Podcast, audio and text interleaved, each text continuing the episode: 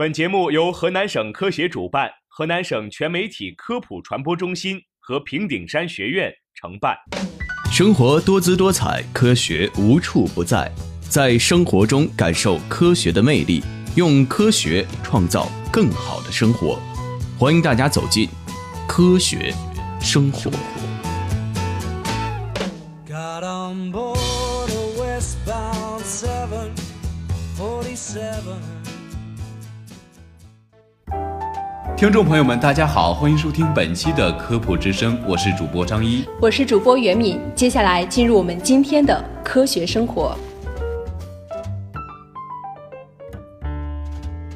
有人问，经常看到某某食物如何如何，原来是加了胶的报道。这些胶都是什么东西？对健康有什么影响吗？美国普渡大学农业与生物工程系食品工程博士云无心说，食用胶是一大类食品原料，多数是碳水化合物，分子结构跟淀粉很类似，也有一些是蛋白质，最常见的是明胶。因为大家对食用胶不熟悉啊，所以想当然的认为它是化学工业产物，而本能的去排斥。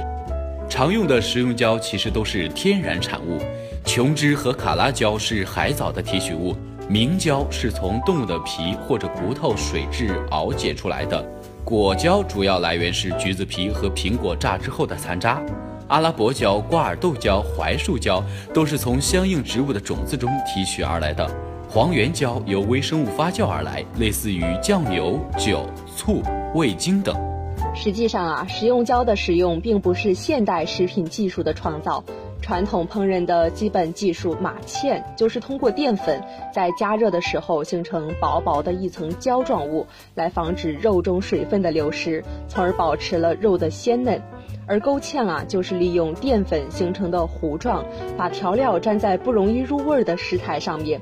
牛肉羹、玉米羹这样的食物，更是依靠淀粉来增稠获得口感。